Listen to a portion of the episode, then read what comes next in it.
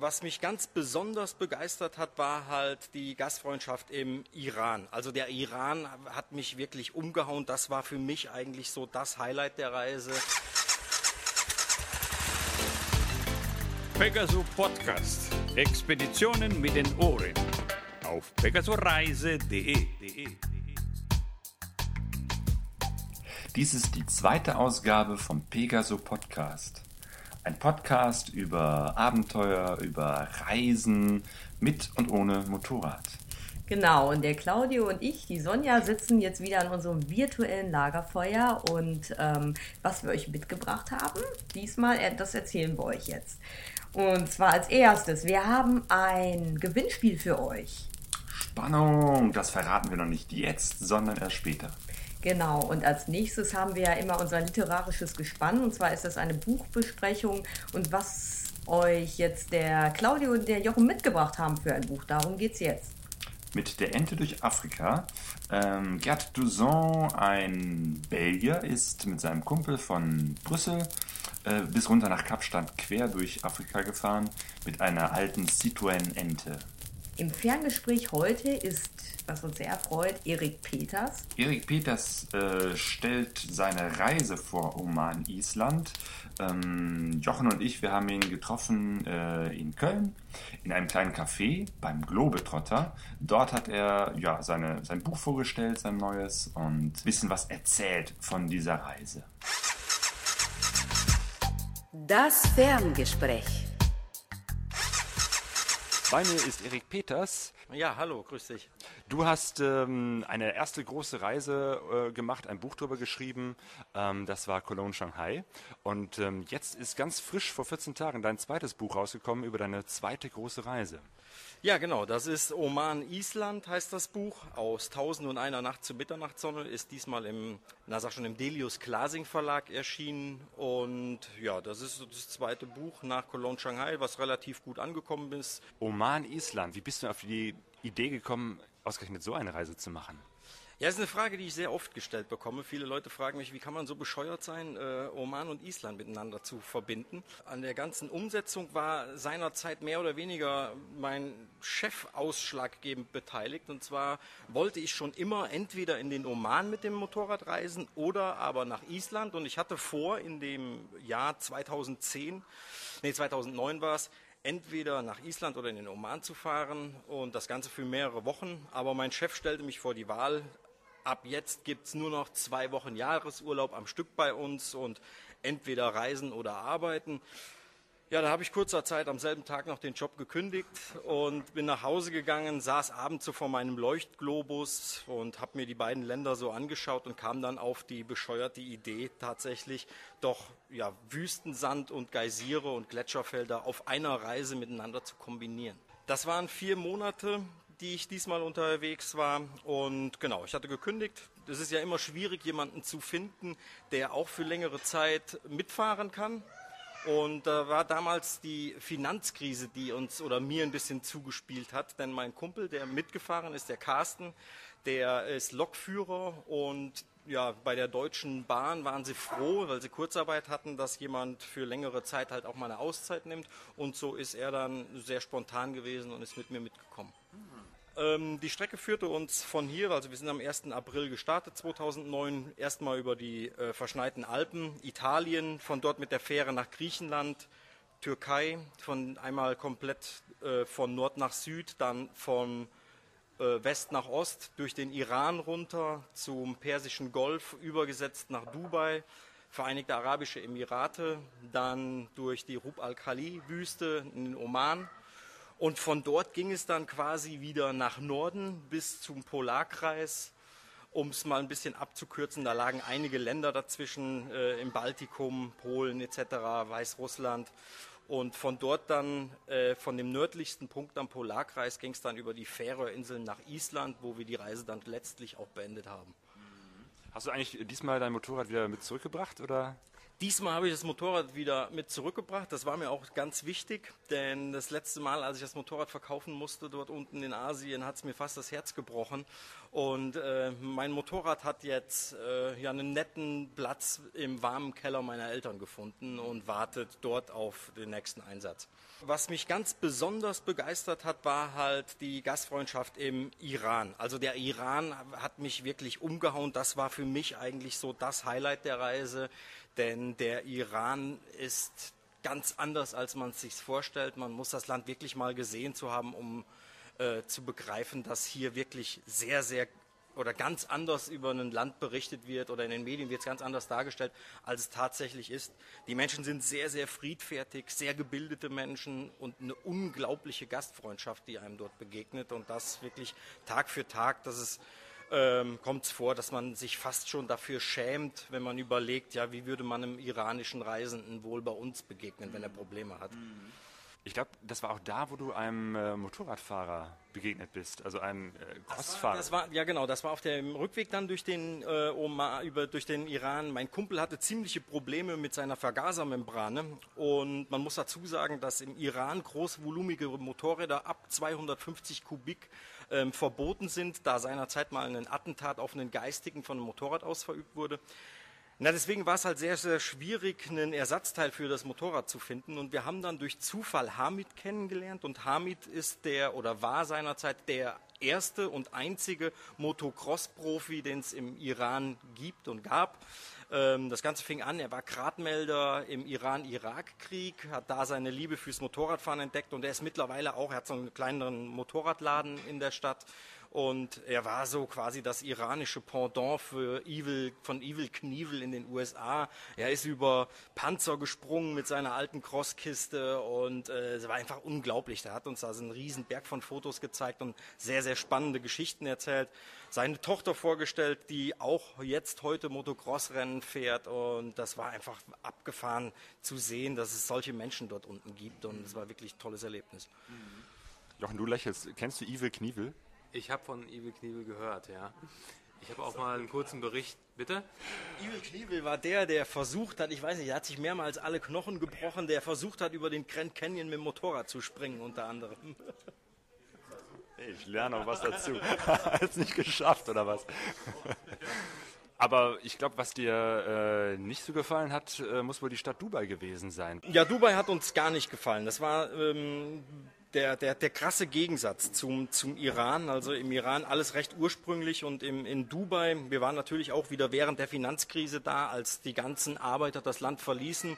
Es ist eine Stadt, die wirklich nur von vom Überfluss irgendwie lebt, ist von Überfluss geprägt. Ähm, überall sieht man Dinge, wo man denkt, was hat das hier zu suchen? Beispielsweise mitten in der Wüste die größte Skihalle der Welt. Ähm, die Tatsache, dass die äh, in Dubai allein der höchste Wasserverbrauch der Welt ist mit ähm, ja, 600 Litern pro Tag pro Kopf. Und man sieht überall wirklich äh, unglaubliche Verschwendung an Ressourcen.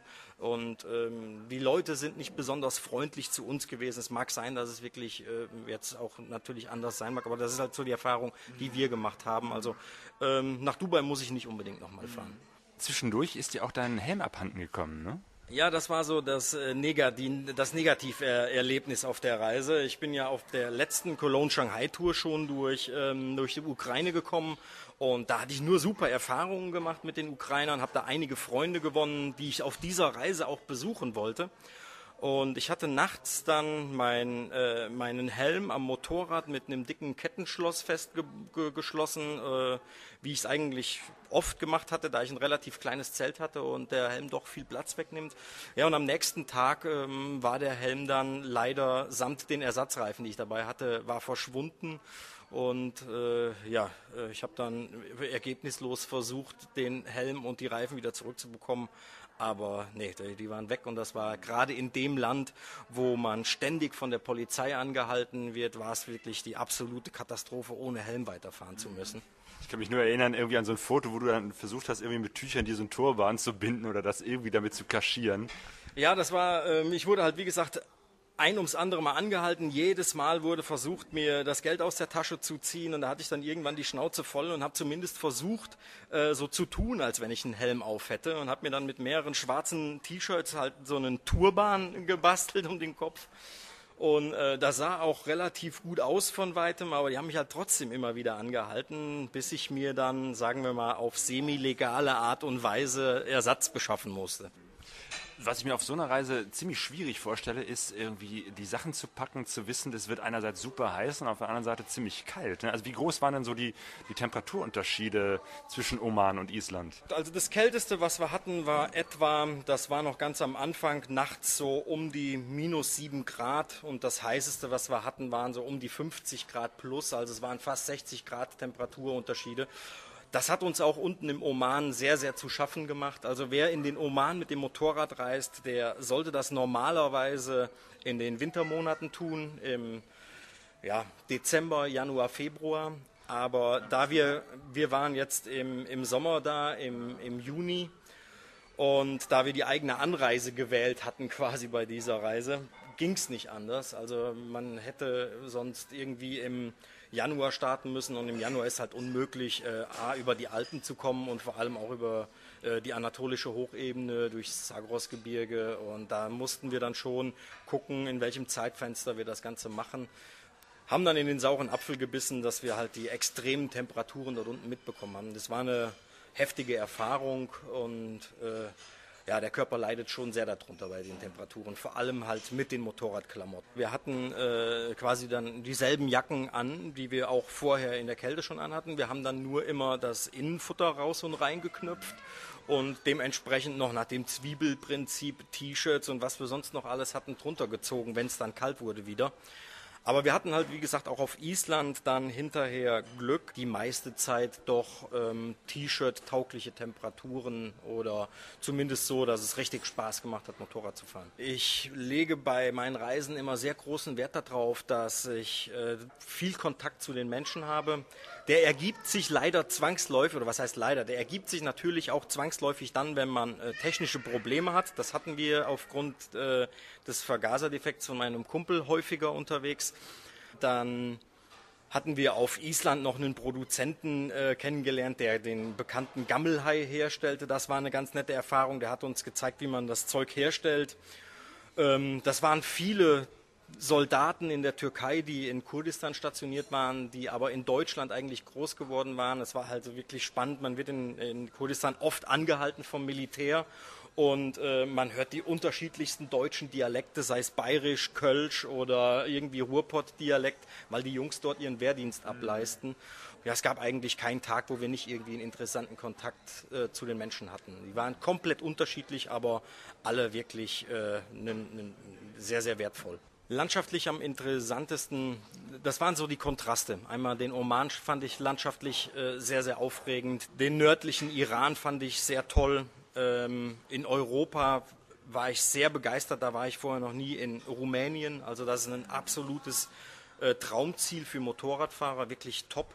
Und äh, was natürlich auch ein absolutes Highlight war, war hinterher Island, ein Land, wo ich vorher auch noch nie gewesen bin, was mich wirklich umgehauen hat. Also ich hätte nicht gedacht, dass es in Europa äh, so andersartige Landschaften gibt. Also man ist, es ist eigentlich so nah. Man muss von, von Köln beispielsweise, setzt man sich aufs Motorrad, man ist in ein, zwei Tagen oben in Dänemark, setzt sich dann auf die Fähre und wird dann innerhalb kürzester Zeit in eine Landschaft äh, gebracht, die, äh, ja, die wirklich ihresgleichen sucht. Ich habe auf meinen Reisen immer in den Innenseiten der Koffer habe ich ähm, Fotos von der Freundin und von Freunden ein Foto von Köln, ein Foto der Karte, äh, der Reiseroute.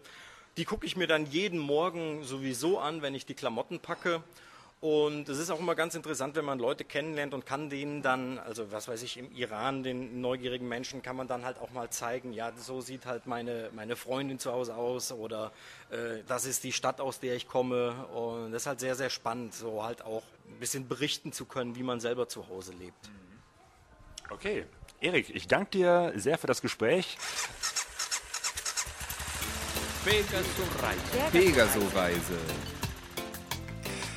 Nach dem Gespräch hat äh, der Erik uns noch ein bisschen was erzählt äh, über die, die Herstellung des... Dem Nähkästchen sozusagen geplaudert. Über den Gammelhai und ich glaube, das war ganz gut, dass wir das nicht mehr aufgenommen haben. Ja. Sonst wäre dieser Podcast auch, glaube ich, nicht mehr so lecker. Äh, Das ist jetzt natürlich für die Leute, die nicht mit dabei waren, gemein. Wie zum Beispiel, das betrifft mich oder die ganzen anderen Hörerinnen und Hörer. Was war denn mit den Gammels? Gammelhai. Ähm, ja, äh, apropos Hörer, um das mal überzuleiten. Ist, ich muss an dieser Stelle mal sagen, es ist gar nicht so einfach, so einen Podcast herzustellen. Ähm, wir haben das vorher noch nie gemacht. Das ist also alles Learning by Doing. Ähm, das Ganze auch. Einzuwerfen. Ja, ich möchte noch erklären, wie das funktioniert mit dem Podcast. Und zwar, zum einen, klar, könnt ihr auf Pegaso Reise, unserem Blog, einfach den ähm, Podcast euch anhören. Dann gibt es darunter einen Download-Link. Da könnt ihr den, äh, die MP3-Datei runterladen, äh, um das auf euren MP3-Player oder iPod ähm, oder auf eurem Computer zu hören. Um immer auf dem Laufenden zu bleiben, könnt ihr ähm, per RSS-Feed ähm, unseren Blog abonnieren. Dann bekommt ihr immer, wisst ihr immer, was aktuell Neues an Artikeln erscheint. Ihr könnt euch das per E-Mail zuschicken lassen, automatisiert. Dann müsst ihr auf der Homepage unten links eure E-Mail-Adresse reinschreiben. Da bekommt ihr dann automatisch immer, sobald was Neues erscheint, das zugemailt. Und woran wir noch arbeiten ist, dass ähm, diese, dieser Podcast auch auf podcast.de und auf iTunes erscheint. Das ist jetzt noch nicht möglich, aber ich habe es schon mal angemeldet und irgendwann wird das auch möglich sein. Dann hat das den Vorteil, dann können vor allem die, die zum Beispiel ein iTunes-Programm haben, das automatisch immer abonnieren und runterladen. So, und weiter geht's mit dem literarischen Gespann. Das literarische Gespann. Als die beiden Männer sich gerade an die Arbeit machen wollten, öffnete sich plötzlich das Tor, das ich hinter mir zugezogen hatte. Fünf zwielichtige Typen kamen herein. Drei gehörten zu den Street Kids, die ich eben gefragt hatte, ob sie Englisch sprechen. Einer der beiden anderen ging auf mich zu. Du suchst jemanden, der Englisch spricht? Ich spreche Englisch, sagte er angeberisch. Ich hab schon jemand, antwortete ich und zeigte auf den Werkstattbesitzer. Ihr habt mich holen lassen. Jetzt will ich auch bezahlt werden. Ich habe gerade gesagt, dass ich schon jemanden habe. Und ich habe niemanden gebeten, einen Dolmetscher anzuheuern. Die Spannung stieg. Der Kerl schaute mich herausfordernd an. Er warf sich in die Brust und wollte mir damit imponieren. Und meine Freunde wollen auch Geld für ihre Bemühungen, setzte er noch hinzu. Halsabschneider, dachte ich bei mir. Äthiopien von seiner besten Seite. Vergiss es! Ich wandte mich ab und begann mit Christoph zu reden, in der Hoffnung, dass sie abhauen würden. Sie überlegten fünf Minuten, was sie tun sollten. Schließlich trat der Stärkste, ein Typ, um die 30 vor. Money now! rief er und schlug dabei einen scharfen Ton an. Er versuchte mich möglichst aggressiv anzustarren. Christoph trat unbeeindruckt von der Drohung zwischen uns. Money or fight! schrie der Kerl noch einmal und wandte sich diesmal an Christoph. Ich hielt den Atem an. Christoph ist normalerweise die Ruhe selbst. Er wird nur selten wirklich wütend. In Belgien reagiert er sich gelegentlich Frustration meist im Boxring ab, selten außerhalb. Wenn er wütend wurde, hielt man sich besser von ihm fern. Ich hatte nur einmal solch eine Metamorphose erlebt und ich hoffte, dass es das letzte Mal gewesen war. Der Äthiopier hatte offenbar keine Ahnung, was ihn erwartete. Er trat einen weiteren Schritt vor. Ich sah, wie Christoph aus den Augenwinkeln nach der Metallstange schielte, die schon für die Schweißarbeiten bereit lag. Dann wanderte sein Blick wieder zu dem Äthiopier zurück. Money or fight! schrie der Mann noch einmal. Christoph blickte ihm wortlos in die Augen. Nach zehn Sekunden sagte er langsam: Believe me, you don't want to fight me. Jo, was für ein Buch ist das, Jochen? Es ist ein spannendes Buch, das kann ich auf jeden Fall sagen. Und ich finde, das ist eine prägnante Stelle und beschreibt den Autoren und seinen Freund, nämlich Gerd Dusson und Christophe Portmont, zwei Belgier, die das Abenteuer gewagt haben, mit einer Ente von Brüssel bis nach Kapstadt zu fahren. Hm, zwei ziemlich durchgeknallte Typen irgendwie. 24.800 Kilometer insgesamt haben sie zurückgelegt mit der Ente und die Ente ist tatsächlich dann ein bisschen lediert natürlich und äh, anders als im Originalzustand nach sechs Monaten in Kapstadt angekommen. Zwischendurch hatten sie sage und schreibe, glaube ich, Äh, sechs Achsbrüche, fünfmal ist die Karosserie durchgebrochen.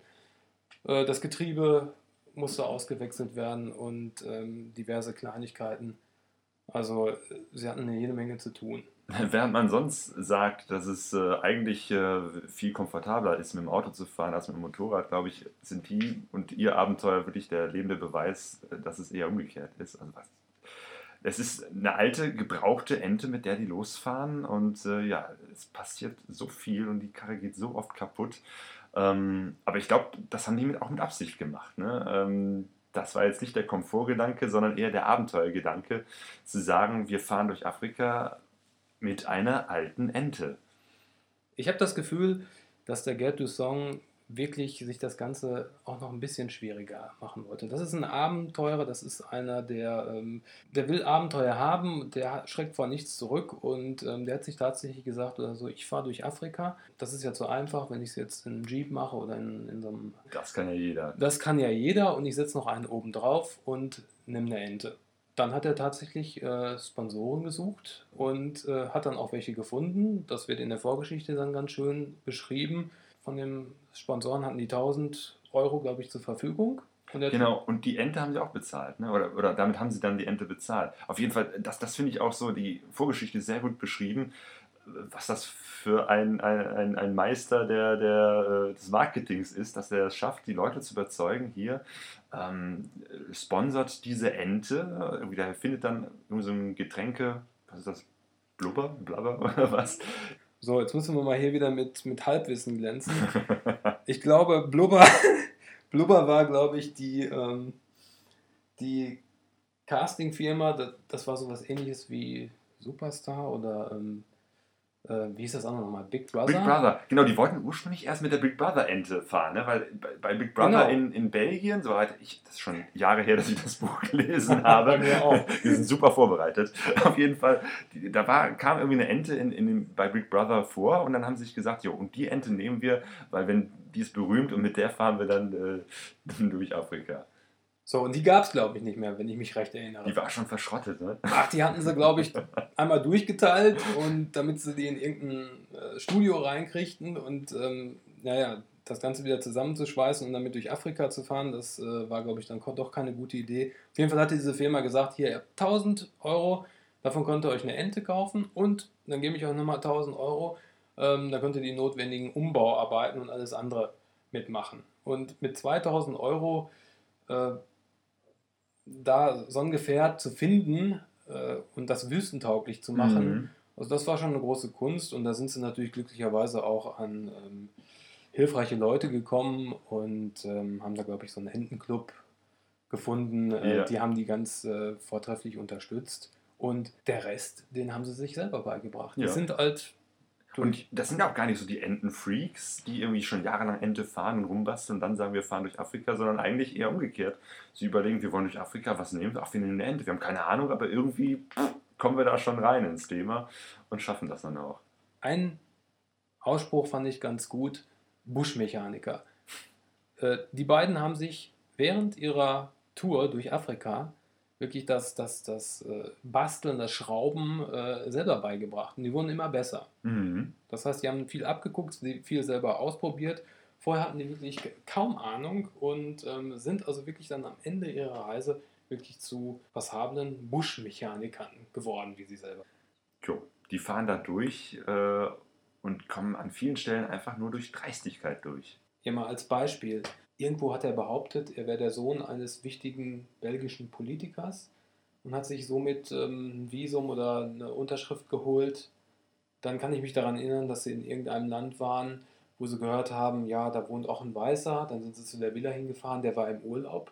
Dann haben sie beim Hausverwalter einfach behauptet, äh, sie sind alte Freunde und konnten dann da ähm, übernachten. So schlagen sie sich da durch. Ne? Also Ja. die Unglaublich.